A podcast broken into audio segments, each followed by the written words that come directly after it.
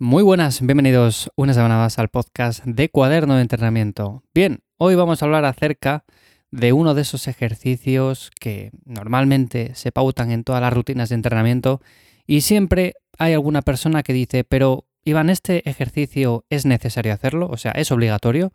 Porque a mí me genera molestia, no me siento cómodo, no me siento a gusto, no progreso bien en él. En definitiva, ¿es un movimiento que debemos incluir, sí o no? Bueno, pues hoy vamos a hablar acerca del peso muerto. Es un ejercicio que me encanta, ya lo sabéis porque lo he comentado más de una vez. Y vamos a ver las particularidades que tiene y sobre todo si es un ejercicio, entre comillas, obligatorio para todo el mundo. Así que antes de nada, como siempre, te recuerdo, mi nombre es Iván Llamazares, me encuentras en mi web ivyamazares.com, ahí tienes más información acerca de todos estos temas y si quieres un contenido adicional a este, me encuentras en la newsletter en lifters.es. A ver, como tal, el peso muerto no es que sea un ejercicio obligatorio. De hecho, los ejercicios obligatorios no existen como tal. Sí que es verdad que tenemos ciertos movimientos que llamamos básicos que normalmente todo el mundo o casi todo el mundo realiza cuando empieza en el gimnasio, pero no quiere decir que sean movimientos obligatorios, porque quizás a alguna persona le viene mejor o le sienta mejor una variante en concreto que no el movimiento tradicional que todo el mundo conoce. En cuanto al peso muerto, pues ocurre algo parecido, porque a muchas personas les viene genial este movimiento. Bajo mi punto de vista es muy completo porque trabajamos varios grupos musculares a la vez, pero es verdad que también no es específico de nada. Es decir, si yo quiero trabajar la espalda en concreto, bueno, pues un peso muerto va a dar bastante estímulo a la espalda, pero no es un ejercicio específico para esta. Si por ejemplo quiero trabajar eh, la cadena posterior en cuanto al tren inferior, pues sí, también vamos a dar un buen estímulo con el peso muerto, pero no es un ejercicio nada específico tampoco para esto. O sea, tenemos otros movimientos mucho más específicos, por así decirlo. Entonces, es un movimiento global, un movimiento que da mucho estímulo, con el cual podemos crecer bastante, siempre y cuando vayamos progresando en cargas, vayamos haciéndonos más fuertes, pero por otro lado, el principal inconveniente es ese, que no es nada específico y a muchas personas pues les puede incluso llegar a generar ciertas molestias o ciertas incomodidades. Por lo tanto, como no es un movimiento obligatorio, pues podemos sustituirlo por otras variantes. Si yo quiero trabajar la espalda, pues tengo diferentes tipos de remo con barra, remo con mancuernas, eh, remo en máquina, también jalones, dominadas, en definitiva tengo muchos movimientos con los cuales puedo dar un trabajo muy completo a toda la espalda. ¿Que yo quiero trabajar el tren inferior, la parte posterior? Bueno, pues tengo también muchísimos movimientos más específicos, más concretos para esa zona y que no van a depender tanto de que yo mueva, por ejemplo, 200 kilos, 250 kilos o el peso que sea en un peso muerto.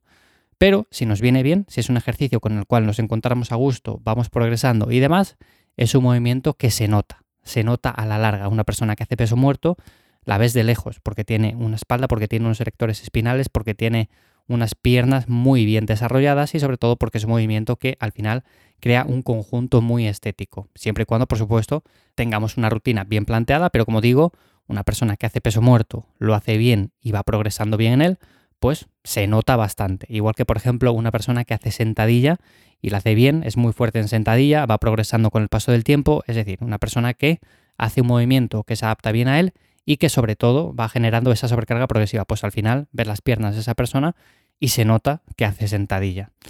Que sí, que tenemos multitud de variantes con las cuales podemos suplir este tipo de trabajo, pero al final, como digo, es trabajo básico, trabajo pesado, que por supuesto si se adapta a nosotros y por supuesto seguimos una buena rutina, al final se va a notar. Pero bueno, lo que quería tratar en este episodio, más que nada, era ese tema, porque a veces es verdad que me llega esta pregunta de, oye Iván, ¿tengo que hacer peso muerto sí o sí?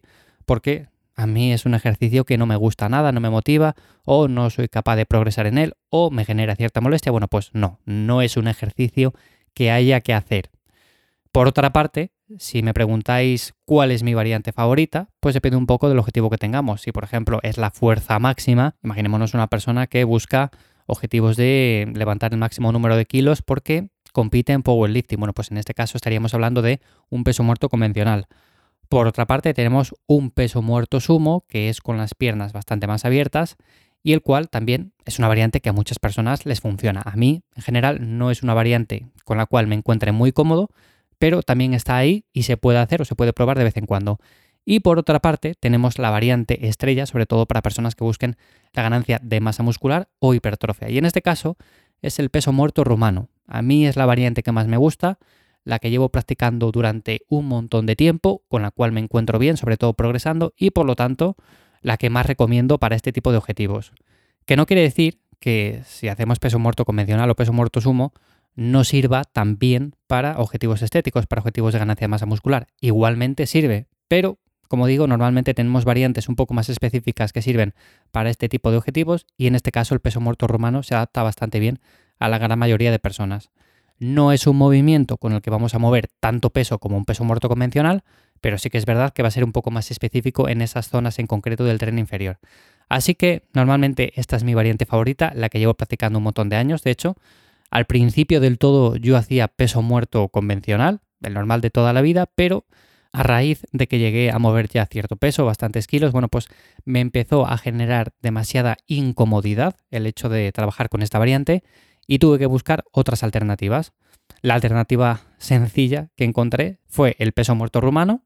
Empecé a probarlo, empecé a ver que me encontraba muy bien, muy a gusto. Es verdad que tuve que bajar un montón de kilos en comparación con el peso muerto convencional, pero sabiendo que este tipo de objetivos tampoco dependen principalmente de mover tropecientos kilos porque estamos buscando otras cosas, pues me gustó bastante y es lo que sigo haciendo a día de hoy. Y de hecho, cuando pauto una rutina de entrenamiento con fines estéticos, pues principalmente incluyo esta variante y no un peso muerto convencional, aunque a veces también depende de cada persona. Así que bueno, como conclusión sería eso, no es necesario hacer peso muerto porque es un ejercicio más, simplemente. Por supuesto, mover kilos sí, porque es importante mover kilos, pero lo más importante es tener control sobre esos kilos. Si yo muevo 200 kilos, pero al final curvo un montón la espalda y genero demasiado riesgo de lesión, pues bajo mi punto de vista eso no es interesante. Y por supuesto, si es un movimiento que te genera molestias, con el cual no te sientes a gusto, me da igual que sea la variante convencional, la variante sumo, la variante rumana, bueno, pues en este caso no lo hagas porque como digo tienes multitud de ejercicios para trabajar la espalda, trabajar la cadena posterior de forma muy eficiente y sin hacer este tipo de movimientos. Lo mismo ocurriría con una sentadilla, lo mismo ocurriría con un press de banca, etc. De hecho, por ejemplo, sabéis que yo hace tiempo que no hago press de banca porque lo tuve que sustituir por variantes un poco más eficientes en mi caso y con las cuales a día de hoy me encuentro mucho más a gusto. Voy progresando bien, voy añadiendo masa muscular al pectoral, a todos estos músculos que me interesan y sobre todo no genero riesgo de lesión, algo que se hacía por ejemplo con un press de banca con el cual estaba un poco limitado por mi estructura, ¿no? Así que bueno, simplemente eso, comentando un poco este aspecto acerca del peso muerto. Si teníais esa duda, bueno, pues que sepáis que no hace falta hacerlo, no es un ejercicio que sea obligatorio, por supuesto que no. Y si tenéis alguna otra duda de algún ejercicio en concreto, bueno, pues preguntármela a través de redes sociales en arroba ivyamazares o simplemente en mi web ivyamazares.com. Nada más, hasta aquí el episodio de esta semana de Cuaderno de Entrenamiento, rápido, respondiendo simplemente a esta cuestión y nos escuchamos ya de nuevo por aquí en siete días. Que paséis buen día. Chao.